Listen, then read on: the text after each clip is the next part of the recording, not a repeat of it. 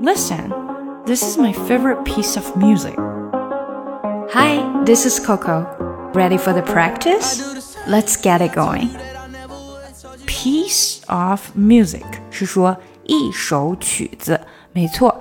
piece 这个词呢，它真的是非常的好用啊，可以在很多的地方拿它当做一个单位，比如说一块蛋糕，a piece of cake。 当然，这这个本来也可以当做一个 idiom，就是来形容一个事情，它非常的简单。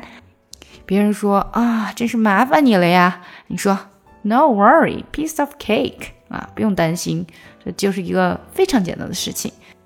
所以 piece 很常用的就是把它当做一块儿或者是一小片，比如说一小片纸，a piece of paper。那这里呢是一首的意思，a piece of music。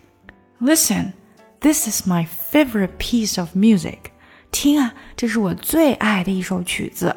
那不知道你最爱的曲子是什么样的曲子呢？什么样的音乐呢？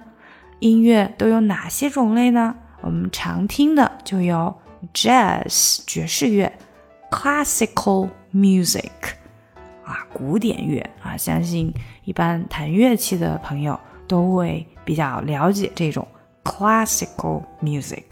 那 rock rock music 我们很熟悉的摇滚，country 乡村乐。以及大家可以朗朗上口的 pop music 流行音乐，那哪一种是你最爱呢？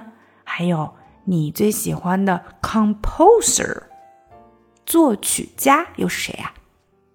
Listen, this is my favorite piece of music. 听啊，这是我最爱的一首曲子。I know it's incredible. 我知道它真的是太棒了。Who's the composer? 谁写的呀？Bach. I love his music. 巴赫写的，我很爱他的音乐。Listen, This is my favorite piece of music. I know, it's incredible. Who's the composer? Bach. I love his music. 想要进一步学习口语，搞定听力，一定不要错过我的新专辑《看美剧学英语》。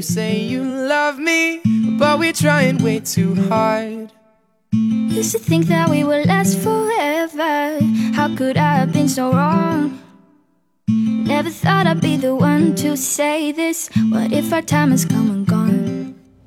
You, you don't mean no harm, but you're stringing